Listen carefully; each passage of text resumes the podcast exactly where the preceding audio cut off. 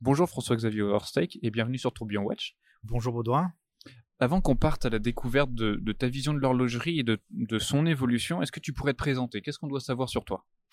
Alors, donc, je m'appelle François-Xavier Overstec. J'ai un, alors, je dirais que je suis impliqué dans, l'horlogerie depuis à peu près une, vingtaine d'années. Alors, d'abord, euh, avant tout, en tant que, client et, collectionneur. Et ensuite, parce que euh, j'interviens à plusieurs titres sur différents médias. Alors, d'abord, mon, mon blog euh, personnel et Équation du temps.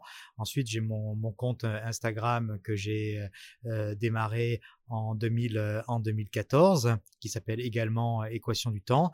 Et puis, je suis modérateur sur un, euh, sur un grand forum anglo-saxon d'horlogerie qui s'appelle euh, Watch Pro Site. Je suis modérateur depuis 2007 ou 2008. J'ai un petit trou de, un petit trou de mémoire. Et puis, j'interviens, j'ai également écrit des, des, articles pour, euh, pour plusieurs revues et, et, magazines tu touches un peu à tout, quoi. Tu es vraiment à fond dans cette industrie.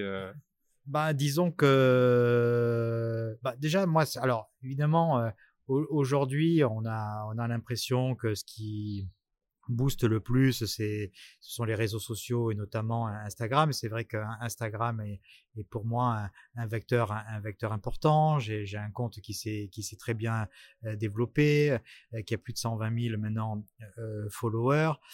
Mais euh, je dirais que moi, ce que je préfère avant tout, c'est l'écriture, et je mmh. trouve que euh, c'est ce qu'il y a de plus euh, valorisant. Moi, j'aime beaucoup écrire, et pour, et pour moi, ça c'est vraiment le plus important parce que c'est qu'en écrivant que j'arrive à, à, bien comprendre une montre. Parce que si poster juste une photo sur Instagram, ça suffisait pour comprendre, ça suffisait pour comprendre, ainsi de suite. Bon, je pense pas que ce soit et vraiment le, le, le cas. Et, et, pour moi, c'est vraiment une façon de me de me plonger dans dans ce qu'a voulu faire euh, l'horloger ou la stratégie d'une marque. Alors, euh, bon, ce qui, se passe, c'est que j'ai un vrai métier à côté. Je travaille donc au sein d'une compagnie euh, d'assurance et j'ai beaucoup de j'ai beaucoup de travail et je ne peux pas me permettre d'écrire euh, je n'ai pas le temps ni l'énergie euh, tous les jours et donc au moins Instagram moi ça me permet d'être présent tous les jours parce qu'au moins poster une photo ça prend c'est beaucoup plus rapide. oui ça prend quelques minutes et, et voilà. Mais écoute très bien. Comment comment as-tu découvert l'horlogerie maintenant qu'on connaît un peu toutes tes activités tentaculaires? Comment comment t'en es arrivé là quoi?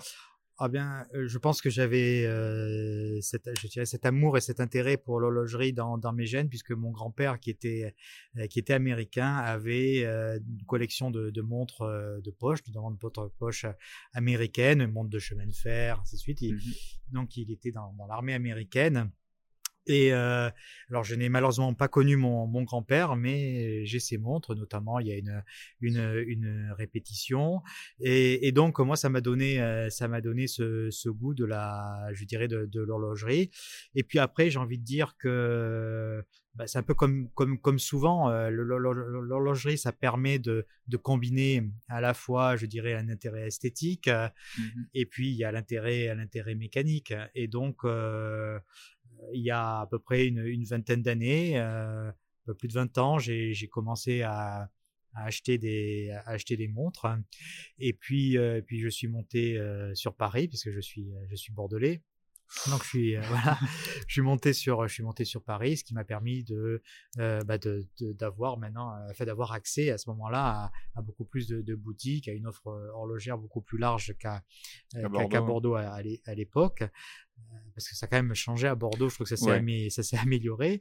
Et, euh, et donc, euh, c'est ainsi que petit à petit, ben, en achetant, euh, en achetant des, des montres, en ayant envie d'en savoir plus, que j'ai ben, que j'ai que j'ai appris sur le tas. Alors appris à connaître les, les, les, acteurs et puis appris à aussi comprendre comment comment fonctionne une, une montre et donc et puis aussi le, le, le fonctionnement de l'industrie. Pour moi, ça c'était un point aussi important. Et donc voilà, petit à petit, comme ça, j'ai j'ai euh, j'ai envie de dire j'ai acquis de l'expérience sur, sur ces différents sujets grâce, au, grâce aux rencontres avec les différents, euh, les différents acteurs. Ce qui est intéressant, ce que tu dis, c'est que tu t'es pas simplement qu'intéressé à, à, la montre en elle-même, c'est que tu as voulu comprendre comment le marché fonctionnait, comment les acteurs fonctionnaient. Tu t'es pas juste dit, euh, bon, bah, j'aime bien cette montre-là, euh, je la prends parce que simplement je l'aime, mais il y a eu une recherche intellectuelle aussi plus globale. bah, disons que ça c'est lié aussi à mon à mon à mon cursus, euh, je dirais euh, éducatif puisque bon je suis statisticien et économiste, j'ai fait l'NCE, j'avais fait avant une, une, classe prépa et donc euh, c'est vrai que bien comprendre les choses jusqu'au bout. Oui, j'avais envie de, de comprendre effectivement comment comment fonctionnait cette industrie qui à l'époque au début des années 2000 était en plein en plein développement. Il faut mmh. se il faut se, se remettre euh, dans ce contexte-là, c'est-à-dire que et ça, on a toujours tendance à, l'oublier parce que, alors aujourd'hui, c'est vrai, les marques sont très connues et ainsi de suite, mais même aujourd'hui, de toute façon, l'horlogerie, ça reste un tout petit secteur. Hein. Le, euh, le, chiffre d'affaires euh, cumulé quoi du retail worldwide, c'est à peu près euh, deux tiers du, du chiffre d'affaires de la boîte pour laquelle je, je travaille. Donc c'est ça, elle a, comme je dis toujours aussi, la capitalisation boursière de de Swatch Group, c'est même pas 1% Apple. Ouais, Donc, euh, je pense que ça, il faut toujours euh, l'avoir en, en, en, tête. Donc, c'est plus une constellation, je dirais, de PME que de vraiment. Euh, que de gros, grosses boîtes. Que de, que de, grosses boîtes, bon, à part un ou deux acteurs, mais c'est vrai que c'est ça le contexte. Alors, il y a, imaginez, il y a 20 ans, c'était, c'était vraiment, euh, j'ai envie de dire, beaucoup plus petit, beaucoup, beaucoup plus, petit. Oui, et puis, et puis donc, ce secteur a, après, c'est, c'est, développé, mais je pense qu'il faut jamais perdre de vue de là où il vient, mmh. parce que je pense que d'ailleurs, un des problèmes aujourd'hui de de l'horlogerie, c'est qu'on a eu tendance à penser que les belles années étaient la normalité alors que je pense que c'était des contextes peut-être exceptionnels. Oui, très bien. Euh, tu nous as parlé un petit peu de ton grand-père et du coup pour cet attrait, euh, tu as été un peu piqué grâce à lui, grâce à, sa collection. Maintenant, euh, aujourd'hui, qu'est-ce qui te plaît dans l'horlogerie Qu'est-ce qui fait que tu restes toujours un peu dedans alors, je suis quand même pas mal toujours dedans. J'ai, j'ai... Mais alors, c'est vrai que j'ai, oh, plusieurs vraiment centres d'intérêt. D'abord, euh, j'ai toujours conservé effectivement ce centre d'intérêt sur l'analyse des, des stratégies des marques. Parce que ça, je trouve que c'est super intéressant et particulièrement euh, aujourd'hui avec euh, avec ce qui se passe. C'est vrai qu'on a eu le sentiment qu'à partir de 2005, on va dire, les choses étaient relativement simples avec des marchés qui se développaient grandement, comme notamment euh, notamment l'Asie, euh, et puis même, euh, je dirais, en Europe occidentale ou, les, ou aux États-Unis, ce qui a généré donc à une explosion de, de l'offre et également une, une forte augmentation des prix. Donc c'est vrai que les, les, choses ont beaucoup, les choses ont, ont, beaucoup changé à ce niveau-là. Donc on avait l'impression presque que les arbres allaient monter jusqu'au ciel. Maintenant, la situation aujourd'hui est donc beaucoup plus, beaucoup plus compliquée et donc c'est beaucoup plus intéressant. Euh, et c'est là, dans la difficulté, qu'on va voir les, les, stratégies gagnantes et, et les stratégies ben, perdantes. Et ça, c'est clair que euh, on a quand même quelques, quelques signes déjà euh, euh là-dessus. Donc ça, j'ai toujours euh, euh, conserver, je dirais, cette, euh, cet intérêt.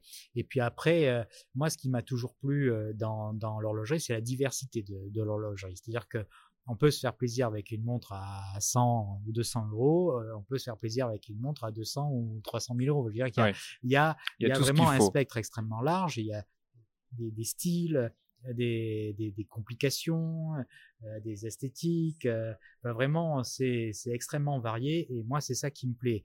D'ailleurs, moi, à titre personnel, dans ma collection, même si au départ, euh, j'étais plutôt, plutôt, plutôt classique, j'essaie d'avoir également cette, cette diversité de l'horlogerie dans ma, dans ma, dans ma collection je, je, peux aimer une, une langue ultra classique ou une, une, une Urwerk. Euh, oui, complètement délirante. Complètement délirante. Et c'est vrai que euh, moi, je peux pas m'enfermer dans un dans un style. Dans un style. Ça, je, ah non, ça je, ça je, peux pas. Et, et ça, ça m'ennuie profondément. Si, quand tu regardes un peu toutes tes montres, de toute ta collection, quel est un peu leur point commun qui fait que, que tu les as acquis ou c'est vraiment euh, ça a dépendu plein de alors à la base j'aimais beaucoup le, le remontage manuel. C'est vrai que parce que il y a cette euh, interaction entre euh, le propriétaire de la montre et la montre c'est-à-dire que tous les matins Enfin, c'était mon cas, euh, d'autres peuvent le faire à d'autres heures, mais euh, moi tous les matins je remonte euh, la montre et c'est sympa, comme ça on donne vie à la montre et, c'est une façon pour moi de, commencer, de, bien, de bien commencer la, journée. C'est pour ça que c'est vrai qu'une parmi mes premières montres j'avais acheté donc des, des langueux, notamment ma première langueuse je l'ai acheté en 2005 une 18-15. Et c'est vrai que pour moi, Langueux, c'était, euh, et c'est toujours d'ailleurs, euh, euh, vraiment une des plus belles marques en ce qui concerne le remontage manuel. D'accord. Parce qu'on a un plaisir au remontage, que ce soit montre simple, chrono, alors chronographe ou je dirais montre à, à vocation chronométrique comme la Richard Langueux, on a toujours c'est, euh, euh, je dirais, ce, plaisir, euh, ce plaisir au, remontage. Alors c'est vrai qu'au départ j'étais vraiment là-dessus, et puis après j'ai, je me suis un peu, je dirais, diversifié et, et j'ai après abordé plus l'horlogerie indépendante avec bon Peter Speak Marine parce que j'ai une Spirit pionnière avec de Béthune, ouais. des B10 avec François-Paul Journe. Alors j'ai une pièce ce qui est spéciale, qui est euh, euh, qui est l'élégante, hein, donc c'est vraiment dans un autre euh, un autre registre, dans, un autre, dans un autre registre, et, et donc avec aussi une, une Urwerk, donc avec une Urwerk 103, alors qui elle est un remontage manuel. Donc je dirais que il y a deux points communs. Oui, il y avait peut-être à la base cette histoire de remontage manuel, mais après, euh, finalement, non. Quand je regarde ma collection, elle est maintenant extrêmement extrêmement euh, diversifié. Euh, j'ai du classique, j'ai des trucs un peu plus show-off comme du la, la Royal Oak Offshore. Euh, mais, mais c'est ça, encore une fois, pour moi, euh, l'intérêt de l'horlogerie, c'est d'explorer euh, tous les univers, toutes les pistes. Et moi, j'aime autant porter une langue classique. Moi, l'élégante, c'est une montre que je porte très fréquemment quand, quand je voyage parce que je la trouve justement comme son nom l'indique, élégante et pratique. Euh, et puis l'Urwerk, je l'adore, euh, je, je la revendrai jamais, euh, comme certains, comme d'autres. Et puis les, les zones marge, je les adore aussi. Et puis euh, et puis puis voilà. Puis j'ai aussi euh, bon de, de Patek, mais c'est vrai que voilà, j'essaie de, de bah, d'explorer euh, les, les différentes l'entièreté du marché euh. l'entièreté euh, ça je pense que j'y arriverai jamais mais mais j'essaie de voilà d'avoir quelques représentants de style on va dire euh, maintenant qu'on a vu un peu qui t'étais grâce à l'introduction et à ces différentes questions, est-ce que tu peux parler un peu plus de ta position que tu as vis-à-vis de cette industrie horlogère bah, j'ai, je je pense que j'ai une, euh, une, position, euh, moi, que je trouve très, euh, très confortable parce que bah, c'est pas mon métier. Ouais. Donc, j'ai la chance d'être totalement, je dirais, indépendant et, et, de ne pas dépendre de quoi que ce soit.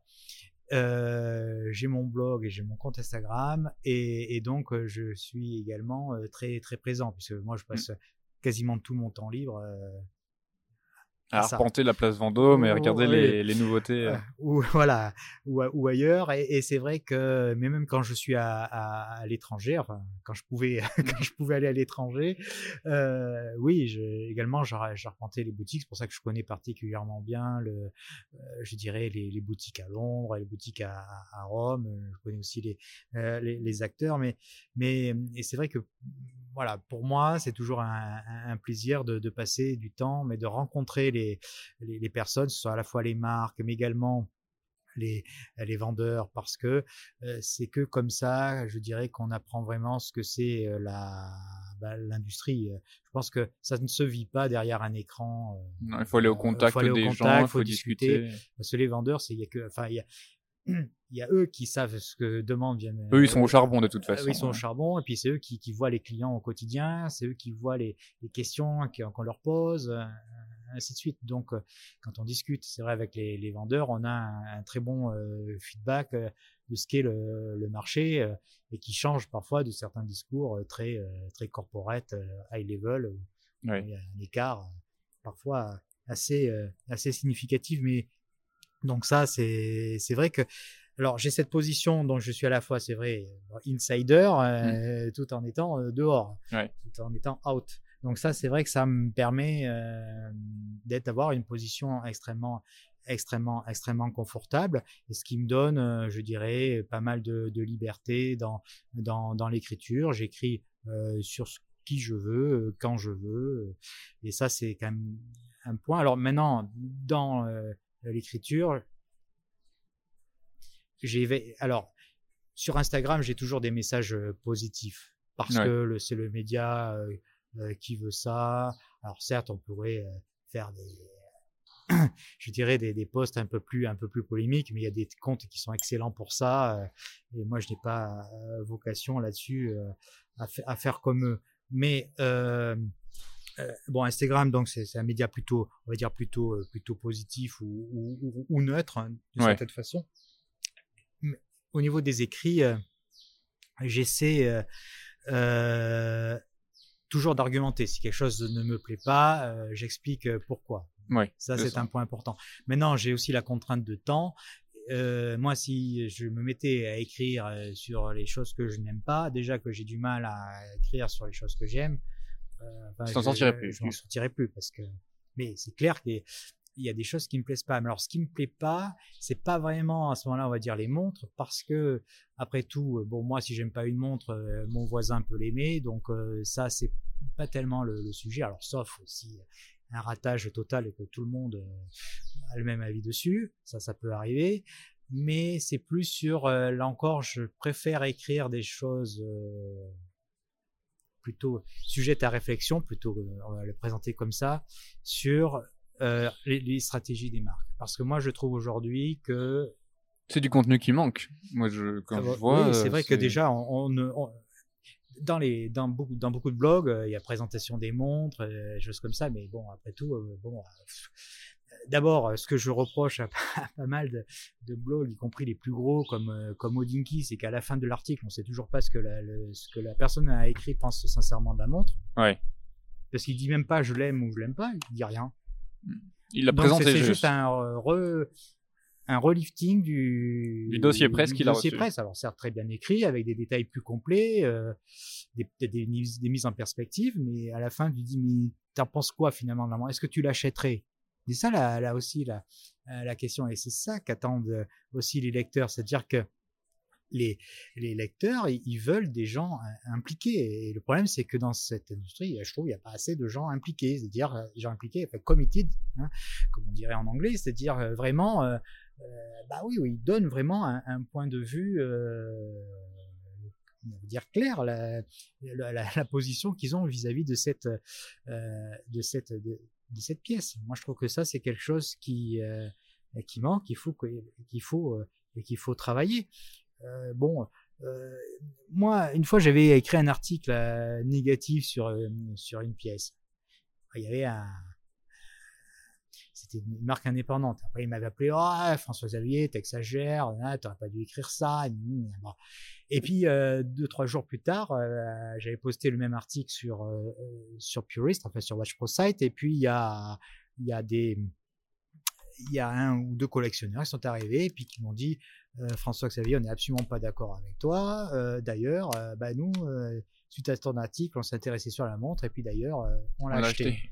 Bon, voilà. Et donc ça, j'ai et je pense que euh, ça c'est un point qui, qui me semble important. Là-dessus, il faut qu'un peu cette euh, je dirais toutes ces, ces- toutes ces articles horlogers, ça, afin que l'écriture se, se libère, se libère plus, parce que euh, je pense qu'aujourd'hui c'est un, des problèmes d'ailleurs de l'horlogerie, parce que évidemment on sait bien comment ça fonctionne, euh, les marques euh, euh, achètent de la pub, donc après les certains, médias C'est un je- peu je- pieds je- et poings parle pas, je parle pas ni, je parle pas de la- forcément de, de la, que de la presse écrite là-dessus. Hein. On est Ouais. plutôt, euh, je dirais tout, tout type. Hein. Mm. Et, euh, et donc, euh, bah, on fait attention euh, à ce qu'on écrit. Ça, bon, euh, les gens sont toujours, et particulièrement en France, je trouve moi extrêmement, euh, extrêmement professionnels et et, et là-dessus, euh, vraiment, je trouve qu'on a la chance. Je vois au niveau des, euh, des, des, des journalistes, euh, notamment d'avoir euh, d'excellents d'excellents professionnels hein, en France. Mais après, on est obligé de faire de faire attention. Mais ça, le problème, c'est c'est les marques qui créent ce problème. Mm. Parce qu'en est avec des raisonnements, euh, si t'écris ça, euh, ça va pas, machin. eh, Parce que ça, on l'a on l'a vécu. Euh, eh bien, bah après. Les, les gens font attention dans, dans leur écrit, mais au final, le lecteur, lui, qui est le- l'acheteur, le, client, bah, qu'est-ce qu'il voit? Bah, il, ça, et ben il manque peut-être de point de vue il manque de, de, de point de vue euh, sincère. Et donc, euh, bah, ça peut être finalement peut-être un, un, frein à l'achat. Parce que si quelqu'un dit, bah, bah, cette montre ne me plaît pas, mais bon, et alors euh, Je dirais, c'est pas grave. Parce que après, lui, le client, il peut, il peut dire, ah bah oui, ça, ça me plaît pas, mais finalement, bah, enfin, lui, ça lui plaît pas lui, mais moi, ça me plaît. Et voilà. Il y a un échange qui se crée. Il y a un échange. Et je pense que là-dessus, il faut que l'industrie horlogère sorte de ses raisonnements. Euh, Pravda, euh, Union soviétique, années 90. années 80, pardon. Euh, parce que franchement, euh, là, il y a des choses à, à faire, à, faire bouger. Il faut que la parole se, se, libère et je pense que ça profitera à tous. Ouais, parce que à tous. Il y a comme, comme tu me disais, il, comme, comme, tu le disais, il, il, va y avoir des échanges, des gens qui vont, des journalistes qui vont pouvoir se dire, moi j'aime pas telle pièce, mais du coup ils vont être obligés de développer et ça va mmh. apporter plusieurs perspectives et, euh, et d'autres qui vont se dire bah moi j'aime enfin il va y avoir un réel échange d'idées euh, qui peut qu'être positif pour les marques en tout cas moi je le vois comme ça oui, oui, e, e, exactement. Et puis c'est intéressant aussi pour les marques, comme ça, d'avoir des, des, des, retours. Euh, non, franchement, euh, là, là, là, je pense que ça, c'est un point sur lequel il, faut que l'industrie se pose ces bonnes questions et arrêter, je dirais, d'être dans l'ultra et laisser vraiment les journalistes euh, et tout le monde faire son, son travail avec sincérité. Je rebondis sur l'ultra contrôle et après je pense qu'on pourra un peu parler des, des, stratégies ou en tout cas des, des tendances du, du, marché de l'horlogerie. Euh, ce que j'ai remarqué moi avec le confinement, c'est que la, de plus en plus de marques qui se sont mis au live Instagram. Un truc qu'ils ne contrôlent pas en soi. Enfin, mmh. euh, ils peuvent très bien ne pas répondre à une question, mais s'il y a une polémique qui part, euh, qui mmh. part. Euh... Bon, après, alors, de toute façon, le, le, le confinement, euh, il a, il a accéléré, euh, c'est vrai, euh, certaines tendances qui déjà, déjà existaient. Hum, alors une de ces tendances, c'est ce que veulent les marques d'ailleurs depuis un, depuis un certain temps, c'est se rapprocher du, du client, du client final. Ouais. Donc être en, en, prise directe avec le, le, le client final. Et c'est pour ça même d'ailleurs que l'orientation des salons, notamment le SIHH, puis aussi Baselworld, c'était maintenant d'être plus orienté vers le client final dans ce qui était prévu, parce que malheureusement, ça n'a pas pu se tenir, mais par rapport euh, à ce qu'on avait avant. Euh, bon. Et ça, il y a, cette, volonté. Alors, c'est vrai que le confinement a entraîné euh, bah, justement des, des réflexions, voilà, puis une accélération et des, changements avec. Effectivement, c'est live. Alors, j'ai alors c'était à la fois extrêmement il y a eu des lives absolument passionnants Mmh. Moi, je m'en souviens un avec Laurent Pichotto et, et, et, Max Busser. Euh, moi, je trouve que ça a été pratiquement le meilleur du, du confinement euh, parce que ils rebrossaient à travers leurs histoires personnelles 20 ans d'horlogerie indépendante.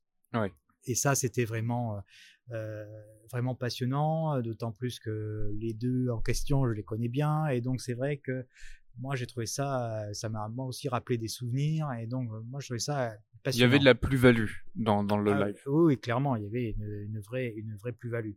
Euh, après, euh, il y a eu des lives pas très intéressants. Puis alors déjà, du point de vue technique, euh, on avait l'impression euh, que c'était euh, alimenté par une par un type qui pédalait sur une dynamo. Enfin, moi c'est pour ça moi d'ailleurs que j'en ai j'en ai pas fait. Un parce que j'étais vraiment pas sûr de ma collection de ma connexion. Donc euh, si c'est pour avoir des trucs qui se complètement pixelisés pixelisés bon je trouve que ça fait pas ça fait pas très pro. Et puis puis il faut qu'il y ait un, un échange euh, vraiment euh, tu vois de euh, de qualité que ça porte de l'intérêt euh, c'est pour dire l'eau ça mouille et le feu ça brûle pendant une heure je trouve que c'est pas très intéressant mmh donc bon il y a eu des choses bien il y a certains CEO qui sont qui ont qui sont montés au créneau, euh, qui ont mouillé la chemise. Hein, euh, Julien Tornard, par exemple, pour, euh, pour Zénith, qui, qui, qui, faisait des lives très, très, fréquemment. Je pense que, bon, il y a des choses intéressantes.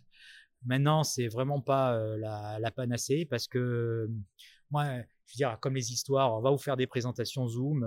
bon, ok, ça c'est génial, mais moi, je trouve que l'horlogerie, c'est une industrie de produits.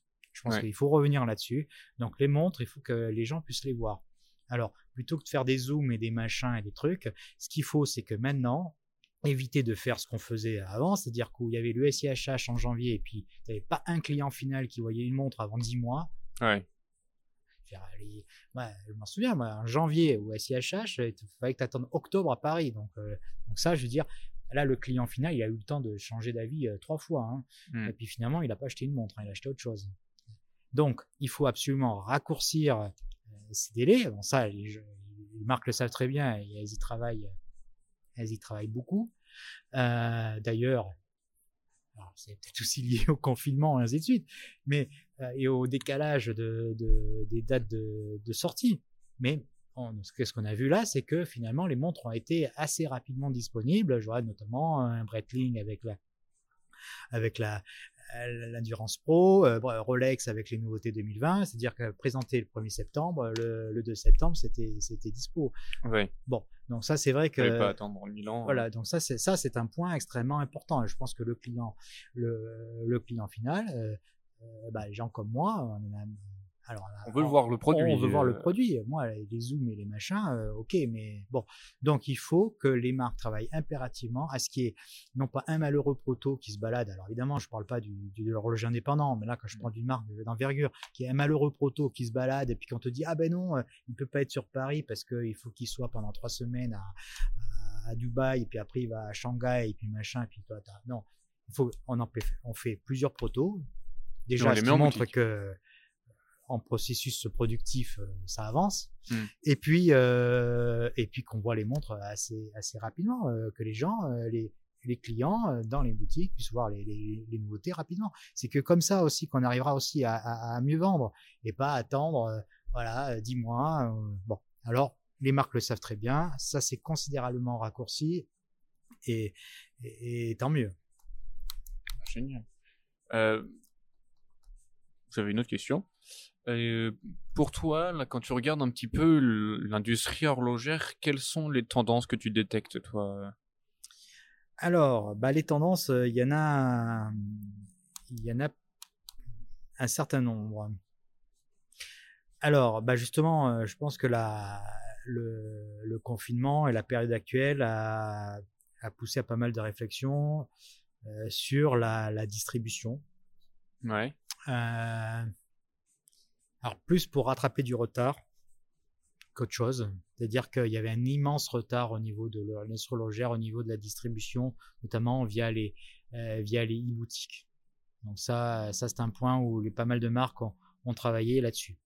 Mais c'est un sujet compliqué parce que évidemment, il faut distribuer le e-boutique sans euh, sans que ça un impact et sans le, le, réseau, parce qu'il y a quand même il faut pas oublier qu'il y a des, il y a des, il y a des partenaires euh, qui ont euh, soutenu les marques pendant euh, des années, des années et des années, et, et donc et, et, et, donc là-dessus, voilà, il faut arriver à, à développer l'e-commerce, c'est important parce que il y a d'abord euh, le maillage n'est pas n'est pas total. Il faut pouvoir euh, répondre à des à des clients euh, qui sont pas proches d'un détaillant, ainsi de suite. Donc ça c'est important de développer l'e-commerce, mais tout en effectivement respectant le réseau des, des détaillants. Alors là, les marques ont pas mal travaillé là-dessus et ça et ça a avancé. Euh, on a vu des, projets intéressants à, ce niveau-là. Je pense qu'il faut aussi euh, travailler euh,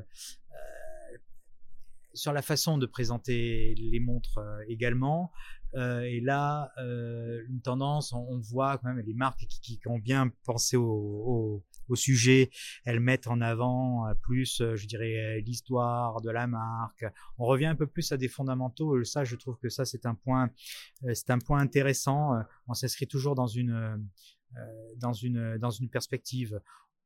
Il y a un peu moins, je dirais, de, poudre aux yeux et un peu plus de, un peu plus de contenu. Et, et notamment au niveau des, au niveau des, des messages. Parce qu'il y a la, il y a la réalité euh, aussi des chiffres qui fait que il y a des marchés euh, aujourd'hui qui sont complètement déprimés, euh, Europe de l'Ouest, États-Unis par exemple, et, et donc bah, il faut pouvoir revenir vers cette clientèle mature, cette clientèle mature qui Il faut avoir un discours qui, qui, lui parle aussi. Oui, il faut un discours qui lui parle et puis surtout à vue des augmentations de prix. bon, alors là aussi, parmi les tendances, tout de même, je vois depuis plusieurs années, ça n'a pas commencé avec le confinement, de même sur la modération tarifaire. Parce que contrairement à ce qu'on veut, contrairement à ce qu'on peut penser, euh, il y a, euh, je trouve, un, les, les, prix se sont maîtrisés au niveau, alors, au niveau, des gros acteurs. Hein, je, voilà, on voit maintenant euh, même une certaine maîtrise des,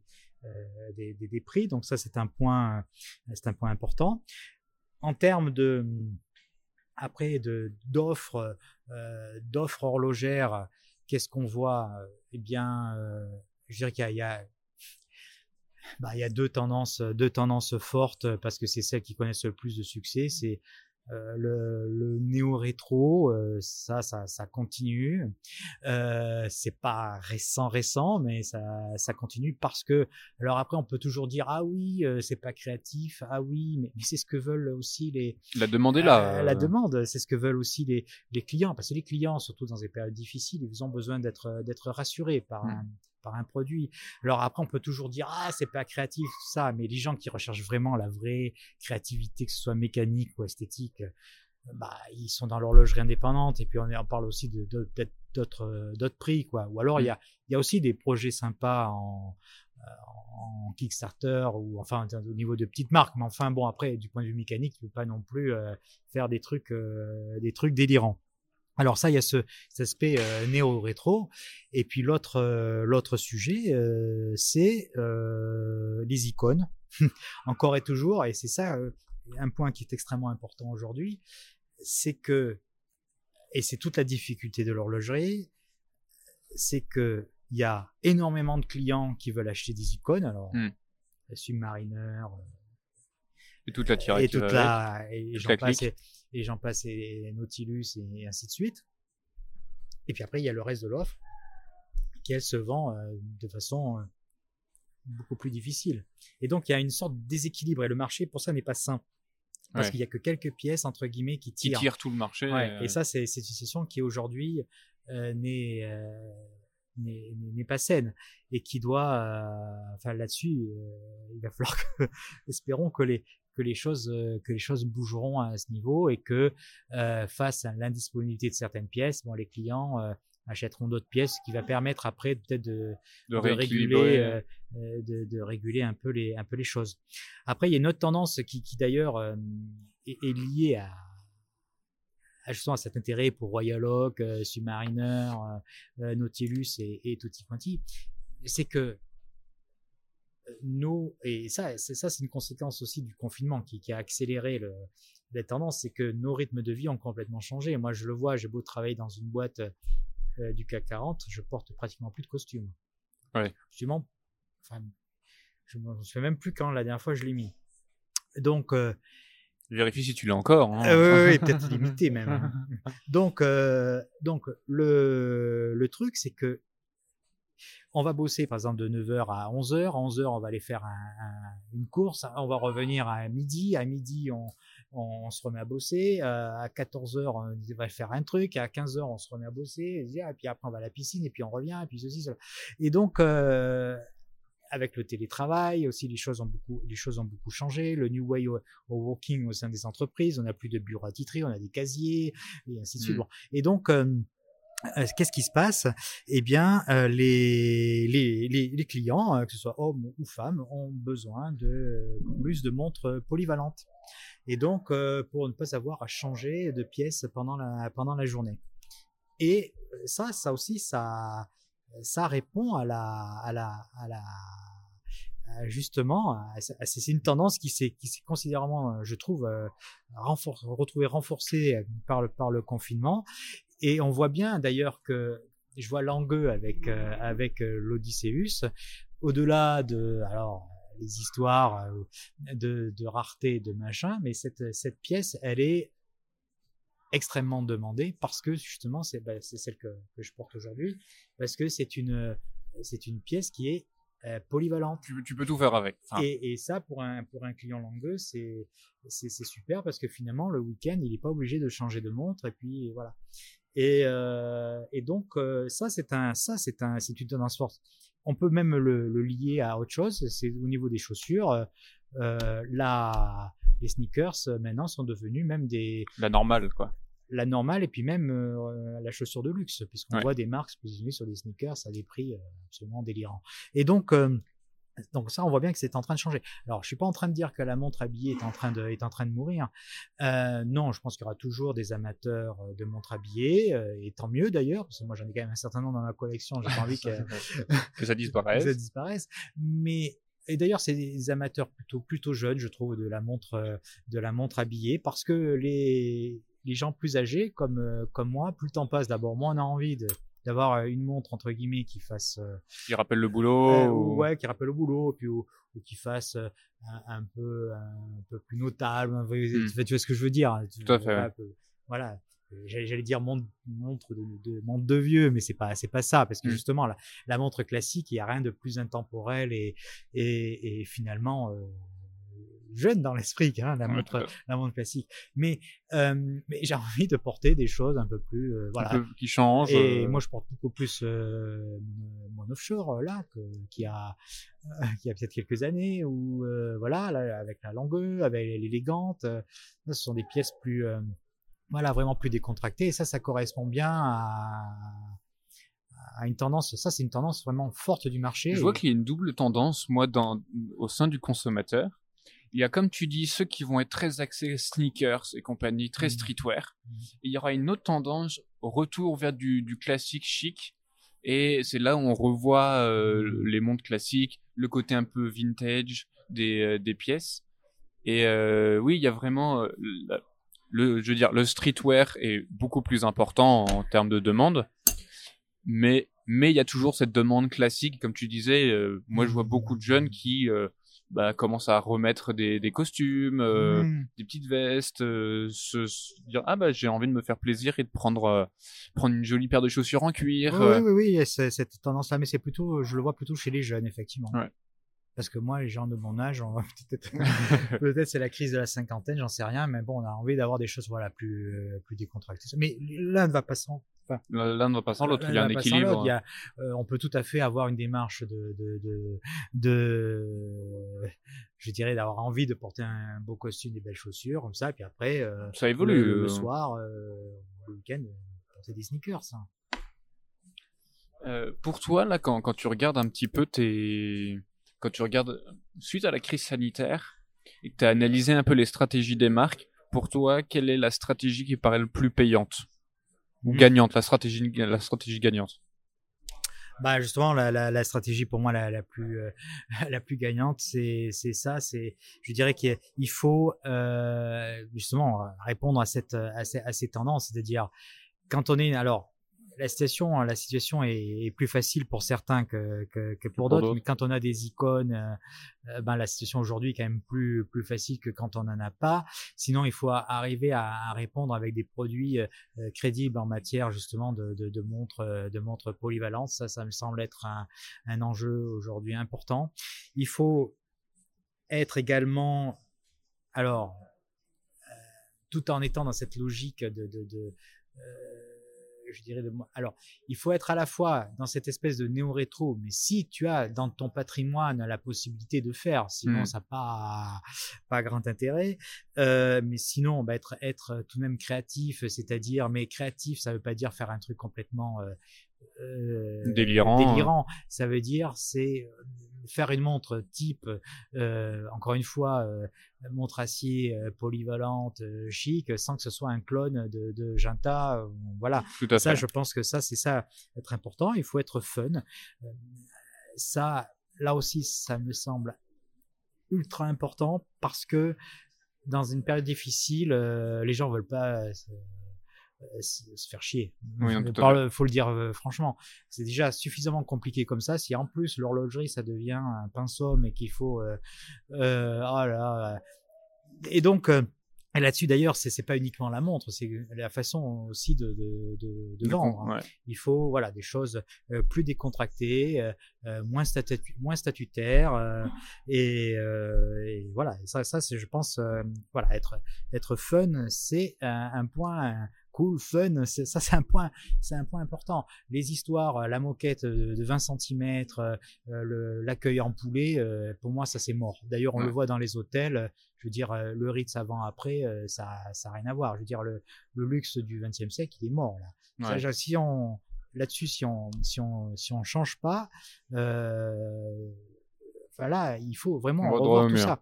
Et, et donc, euh, il faut des prix euh, également euh, raisonnables. Mmh. Ça, c'est là aujourd'hui, c'est indispensable. Tu peux plus être complètement déconnecté. Avant, comme on disait dans les années 2000, allez, je dirais, le cadre entre guillemets occidental pouvait se payer une jolie montre avec un mois de salaire. Mmh. Maintenant, c'est deux, trois, ouais. quatre. Faut manger des, des pâtes pendant longtemps là. C'est ça là là aussi la réalité qui explique que bah dans lorsqu'on est dans un, dans un contexte difficile, et notamment en France où on a tendance à épargner, euh, voilà, d'avoir à construire l'épargne de précaution, bon, bah là, l'horlogerie, ça passe euh, au 15e sous-sol. Hein. Donc ça, c'est ça, c'est ça, c'est clair. Ça, je pense que ça, ce sont des, des éléments, euh, des éléments importants. Et donc, il faut que les marques aussi travaillent. ça, ça me semble indispensable sur le message, parce qu'il y a un enjeu de renouvellement de clientèle. Ça, on n'en parle pas souvent, alors que c'est l'enjeu le plus important pour l'horlogerie aujourd'hui.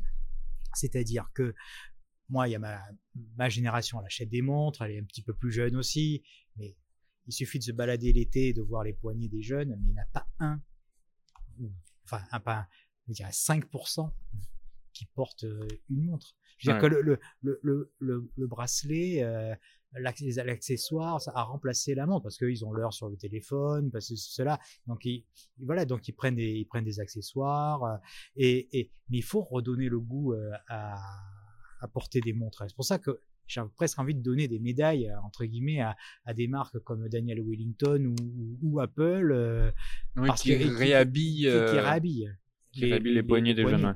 Et ça, il faut que l'horlogerie, euh, les marques euh, traditionnelles travaillent impérativement euh, là-dessus, sur ce renouvellement de clientèle, avec des messages adaptés. Un message, par exemple, plus, plus écolo. Mais comment comment alors avec l'horlogerie mécanique, avec la dimension pérenne, t'as pas de pile, c'est ça, les marques ne communiquent pas plus là-dessus. C'est une aberration. Ils sont Vous avez tout ce qu'il faut pour avoir un truc écolo tout ce qu'il faut. Puis depuis toujours, presque, j'ai envie de dire, évidemment, il y avait des sujets sur les matériaux, des sujets sur les bracelets. Euh, ok, ça, mais ça, ça se travaille. Mais le, le, le truc, c'est que la montre est pérenne. Si elle est euh, révisée régulièrement, elle peut durer euh, une éternité. Mmh. C'est pas un produit jetable, donc il n'y a pas de pile. Eh ben non, on communique pas là-dessus. C'est-à-dire que c'est la difficulté aussi parce que tu présentes des collections tous les ans, donc tu as envie que ta montre soit esthétiquement ou pour X raisons euh, euh, finalement pas pérenne du tout dans le toi en tant que marque. Tu veux que ça s'achète et que les gens reviennent et puis bon. Mais je pense que ça c'est important de, de, remettre ça au euh, voilà et de communiquer sur ces sur ces valeurs là et je pense que ça tu peux attirer une clientèle plus jeune et qui a aussi envie peut-être de, de, déconnexion. Bon, mais il y a du boulot là-dessus. Hein. Mm. Mais bon, ça c'est un enjeu très fort. Tu vois, ce qui est intéressant, c'est que nous, avec Tourbillon Watch, c'est un petit peu le cadre qu'on s'est donné, essayer de, en, en, faisant le podcast entre autres, c'est de donner la parole à des, à des acteurs, mais pour que des gens qui écoutent le podcast, c'est souvent aussi des jeunes, une grande majorité des gens mm. qui écoutent le podcast sont des jeunes, et pour leur, leur euh, permettre d'avoir une culture horlogère qui leur est directement donnée par les marques.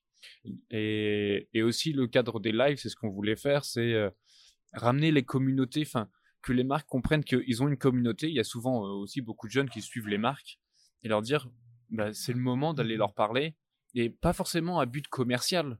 C'est pas maintenant. Il y avait, une citation, je crois, qui avait été déposée à un directeur de Ferrari. Pourquoi vous payez de la pub? Bah, euh, En fait, euh, parce que dans notre auditoire, il y a personne qui pourra l'acheter. En fait, non, c'est pour euh, continuer à cultiver le mythe sûr. Et peut-être que sur un des, des, des, des, auditeurs ou des, viewers, il y en aura un qui pourra, quand il aura les moyens, mm. il s'achètera une Ferrari parce qu'il aura vu ça. Non, mais c'est clair. Non, mais ça, c'est. Ah, ouais. Et c'est, mais c'est un gros challenge, effectivement, mais. Voilà, renouvellement de la clientèle parce que là, euh, si on fait rien, euh, dans, dans, on va dire 20 ans, on peut avoir un effondrement. Euh, ouais. Un effondrement des ventes. Et là, durable et. Ah, ça va, va, falloir vraiment se réinventer. Mm. Euh, Est-ce que tu aurais, on quitte un peu l'aspect un peu stratégie pour, pour retourner un peu vers toi, est-ce que toi, tu as une rencontre qui t'a un peu marqué, une ou des rencontres qui t'ont un peu marqué? Oh, j'ai eu la, j'ai eu la chance de faire de très belles rencontres hein, depuis toutes ces, euh, toutes ces années. Oh, ben, je pourrais, en, je pourrais en citer un, très grand nombre. Pour moi, un de mes, un de mes plus beaux souvenirs, c'était ma première visite de manufacture euh, chez Langueux en, en, en, 2005 parce que euh, je venais d'acheter ma, ma 1815 et, et à l'époque, euh, voilà, j'avais eu l'occasion de rencontrer vraiment les, les, les, historiques de, de, de Langueux, de la marque, comme Walter, euh, comme Walter Langueux ou Armut Noteux. Et c'est mmh. vrai que c'était pour moi une très belle rencontre de découvrir euh, également euh, euh, justement la comment était fabriquée la, spécificité de la manufacture Langueux par rapport à une manufacture suisse. Donc moi c'était vraiment euh, extrêmement intéressant et puis c'était un des euh, Anthony de Haas venait d'être euh, recruté, il venait de chez Renault et Papy, et il, il venait d'arriver chez Langueux, et c'est vrai que c'était très sympa de rencontrer euh, Anthony lors de ses premiers pas chez, euh, chez, chez, Langueux. chez, Langueux. Donc ça, ça reste un excellent souvenir. Après, j'ai d'excellents souvenirs aussi avec François-Paul Jourde, j'ai l'occasion de rencontrer assez régulièrement à, à, Paris, et donc à chaque fois, on essaie de refaire un petit peu le, hein, le, le monde, et c'est vrai qu'on on discute pas mal et moi j'apprécie particulièrement euh, euh, François Paul parce que c'est le seul, le seul, à avoir bâti une marque euh, récemment finalement qui est aujourd'hui qui porte son nom et qui est crédible dans le segment de la haute horlogerie. On parle, oui, il y a Patek, Vacheron, Langueux, euh, Journe, Audemars, mmh. enfin voilà, on va dire. Et donc, euh, et ça, c'est euh, c'est vraiment, euh, je trouve, impressionnant. C'est-à-dire que lui, il a, il a coché toutes les cases. Il est brillant du point de vue horloger. Il a, il a des idées euh, très marquées, notamment bah, quand il a créé l'élégante à, ouais. à, la base pour, pour les femmes. Ben voilà, c'est quelqu'un d'extrêmement engagé dans, dans, dans ce qu'il fait. Et puis surtout, il a développé une marque. Enfin, je veux dire, il y a beaucoup de d'horlogers de, de très très grands talents qui, bon, qui, qui, ne bâtissent pas des marques. Et, bon, ils font une, ça reste des horlogers indépendants et c'est très bien. Je dirais, mmh, ça, c'est ouais. pas, mais lui, il a bâti une, une, une, une marque, c'est-à-dire vraiment un, un, nom euh, qui, maintenant, une, d'envergure, qui, qui fabrique plusieurs centaines de montres euh, par, par an, euh, voilà, et, et, qui surtout maintenant qui, qui prend un, un envol au niveau de, de, de sa cote, au niveau des, des, des enchères. Et c'est vrai que les, pièces, les dernières pièces qu'on a vues euh, chez euh, chez Philips ou d'autres. Enfin, je veux dire, c'est impressionnant le résultat des, des enchères des, des montres jour. Donc, euh, François Paul, il a eu voilà cette cette faculté d'être à la fois un excellent, euh, brillantissime horloger, mais en plus, je dirais, il avait une vision. Voilà, et ça, c'est peu, peu ont une vision. Peu long. Peu. Il y a beaucoup, il y en a un certain nombre, ils sont brillant horloger, ça passe, mais cette vision et cette, cette capacité de, de, piloter et d'arriver là où il voulait aller, euh, je pense que là, il y en a, vraiment pas beaucoup. Et ça, c'est vraiment passionnant de le, euh, de le rencontrer. Et aussi, euh, moi, j'apprécie beaucoup de discuter avec, avec Max Busser également parce que justement il a une vision bon Max j'ai l'occasion de le connaître depuis le tout début euh, d'MBNF. Euh, bah, à l'époque, euh, en plus, moi, je m'occupais de du forum à, Harry Winston euh, sur, sur, sur, sur Watch Pro Site. Et c'est vrai que bah, il était donc, il faut aussi sur, il était extrêmement, extrêmement jeune hein, ouais. quand il était patron des montres chez, Harry chez Winston. Harry Winston. C'est vrai que c'était impressionnant. Et je trouve que les, ce qu'il a fait avec les, et, donc euh, les toutes les alors à l'époque avec euh, les, les opus ça c'était absolument passionnant. Euh, et d'ailleurs la première opus c'était François-Paul Journe hein, et ensuite les, les, premières machines Rogical Machine et, et Legacy Machine c'est vrai que c'était pour moi moi qui adorais, euh, enfin qui adore toujours d'ailleurs l'horlogerie indépendante, c'est euh, Max Busser. Euh, pour moi, c'est c'est d'air frais. Oui, et puis c'est c'est c'est super intéressant parce que lui aussi, il a une il a une vision euh, stratégique, il a il a des idées très claires sur ce qu'il faut faire, comment répondre aux attentes du marché et et ah, bon, enfin, enfin répondre aux attentes du marché il faut savoir créer la surprise aussi. C'est pas juste voilà. Mais mais il a il a eu cette lui aussi cette capacité d'avoir créé finalement une une, marque aujourd'hui MBNF qui, compte dans le paysage horloger. Prenons un exemple tout simple, c'est quand on allait à, à, à, Bâle, à un moment, c'était on se demandait quelles étaient les nouvelles, quelles étaient les nouvelles Patek, quelles étaient les nouvelles euh, euh, Rolex, et puis on se demandait ah ben c'était quoi l'opus de, de, cette année? Enfin voilà, ça faisait partie ça des choses qui, des, qui, qui, étaient attendues. Ouais, exactement. Ça, très fort. Quel conseil, toi, fort de toute ton expérience, tu donnerais à un jeune qui, qui s'intéresse à l'horlogerie? Oh, ben, alors déjà, euh, je, je, pense que les, les jeunes d'aujourd'hui en savent beaucoup plus que, que moi lorsque j'étais, lorsque j'avais leur âge. Ça, je pense, parce qu'il y a eu, eh ben, il y a beaucoup plus d'informations de disponibles. Puis moi, je, je vois qu'il y a beaucoup de, de jeunes passionnés et, et, et, tant mieux. Je trouve que ça, c'est une excellente nouvelle. Maintenant, les, conseils que, que, je, que je leur donnerai, ils sont, ce sont des conseils un, un peu, un peu basiques, mais qui, qui, suivent en plus déjà, je pense. Et d'abord, c'est de prendre, lorsqu'il s'agit d'acheter des, des pièces et de prendre son temps, je pense que de, de d'abord de, de cultiver je dirais ses intérêts de, de voir ce qui plaît vraiment de vraiment de de, encore faire une toute fois, une recherche de, faire une prendre le temps de rechercher. prendre, son temps. Voilà pas la peine de se précipiter mais de rechercher avant tout le plaisir. Ça mmh. c'est le plus important. Et pas forcément de, de, de suivre le le hype. Parce que moi pour moi je vois trop souvent sur les sur les forums notamment sur Facebook. Euh, ah, je veux investir, ah, je veux investir. Ah, bon, bref. Est-ce que la montre te plaît? euh, déjà Oui, mais c'est ça, parce que tu te poseras moins la question de la de la revente euh, si la montre te, te, te, plaît te plaît vraiment. Donc ça, c'est ça, ça c'est un point qui me semble déjà euh, fondamental. Et puis il faut quoi ces histoires d'investissement, tout ça, faut faut arrêter parce que moi un marché financier où 99% des supports perdent de l'argent, j'appelle pas ça euh, un, endroit où il faut investir. Enfin, je veux dire, c'est c'est plutôt une, euh, voilà, c'est plutôt euh, bon. Alors il faut revenir aux fondamentaux. Il y a il y a quelques quelques pièces qui qui, effectivement performent parce que l'offre écrase euh, la demande écrase l'offre, ainsi de suite. Bon, ok, en, en seconde main et j'en passe les mieux, on les connaît, on, les connaît tous, euh, plus quelques pièces d'autres, d'autres, d'autres marques, plus bon voilà.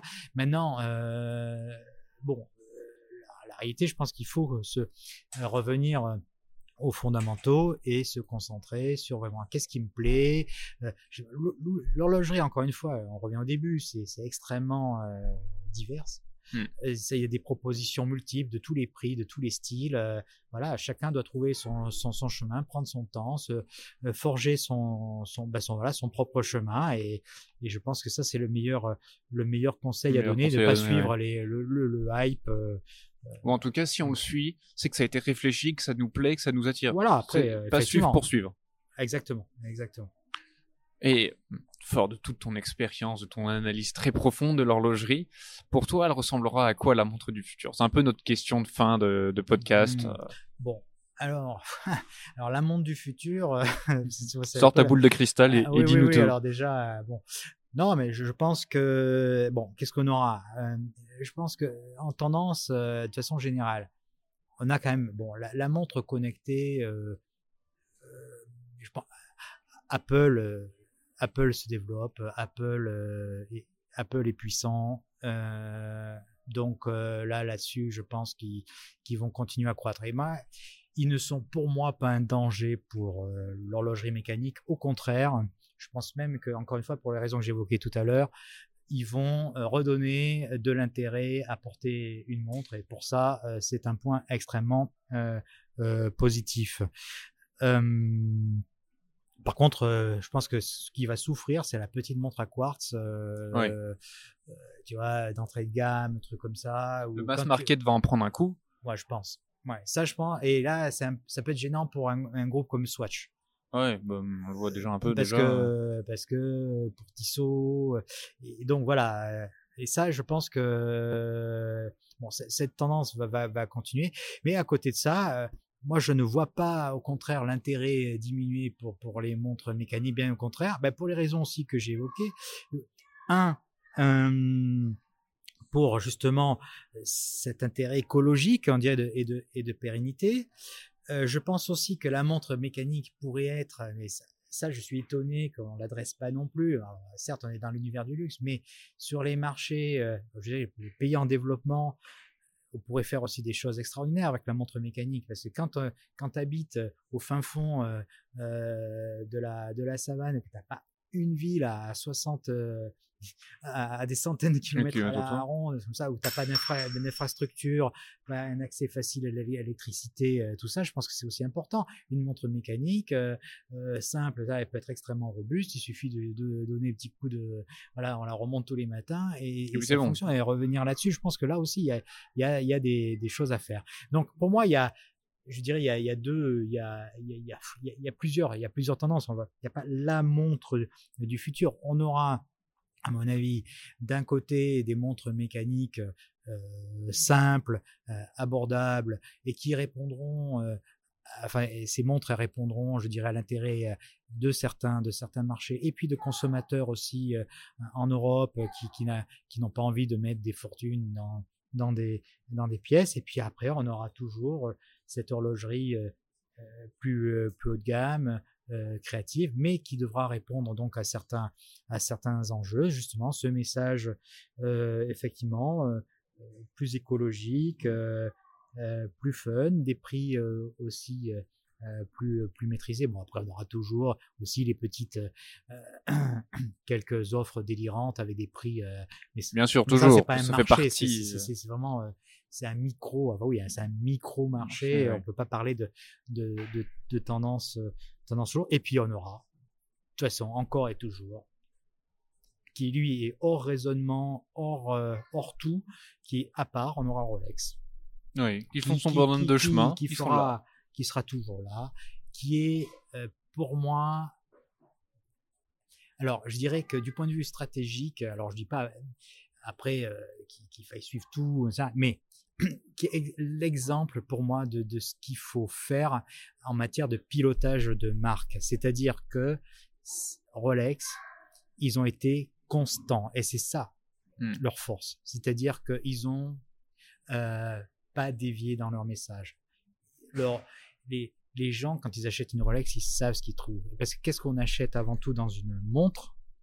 On achète de la confiance. C'est ça hmm. qu'on achète. C'est pas Bien sûr, il y a un design, on achète de la confiance. Si j'achète cette montre, je sais que déjà elle va tenir. je sais qu'elle va tenir et que dans 20 ans, si j'ai un problème, je pourrais euh, la faire réparer. Et c'est mm. ça qu'on achète avant tout en tant que en tant que client. Et ça, c'est un point important. Et Rolex euh, répond à répond à ça. Et aujourd'hui, dans une période extrêmement difficile, eh ben les les, clients se retournent vers, euh, je dirais, les, références, euh, veux dire, les, phares. Bah, c'est ça dont on parle. Les phares dans la et tourmente. Donc, et donc, euh, ben, qui, à qui ça profite, les périodes de crise ben, À une marque comme Rolex, mais parce que elle a été constante et pérenne dans son mm. message. Les tactiques de zigzag, ça, je pense que ça, ça ne fonctionne, ça ne fonctionne. Il faut être, voilà, constant, pérenne. Et pour moi, ça, c'est le point le plus important. Écoute, François-Xavier, encore mille merci d'être venu sur, sur le podcast de Tourbillon Watch. Je ne peux qu'inviter nos chers auditeurs déjà à, aller suivre ce que tu fais sur les réseaux sociaux, c'est euh, bah, Équation du temps. À aller lire tes articles, c'est aussi équationdutemps.com ou euh, euh, C'est équationdutemps.blogspot.com. Ok. voilà, pour, pour lire tes... C'est vrai que tous tes articles sont toujours... je les regarde toujours et je les lis toujours. sont toujours très intéressants. Et comme tu disais dans, ton... dans l'interview, là, euh, tu as, une recherche, tu présentes pas que la montre, tu fais pas une review simple. En tout cas, quand tu parles d'une pièce, c'est que ça te fait plaisir. Tu as pris le temps d'écrire. C'est ça aussi qu'il faut mettre en, perspective grâce à ce podcast-là. C'est que quand tu écris un article, c'est que tu as pris le temps de l'écrire, tu l'as pensé et que ça te fait plaisir de l'écrire. Ouais, très chers auditeurs. Allez suivre euh, euh, François Xavier. C'est très intéressant. Et puis, il fait partie des, des monstres de l'horlogerie euh, quand même euh, qui, ont euh, une certaine audience. très chers auditeurs, vous pouvez continuer à nous suivre, que ce soit sur les réseaux sociaux, c'est toujours Tourbillon Watch, ou sur notre blog. Notre site, c'est www.tourbillon-watch.com. Et on vous dit à très bientôt. Merci Baudouin.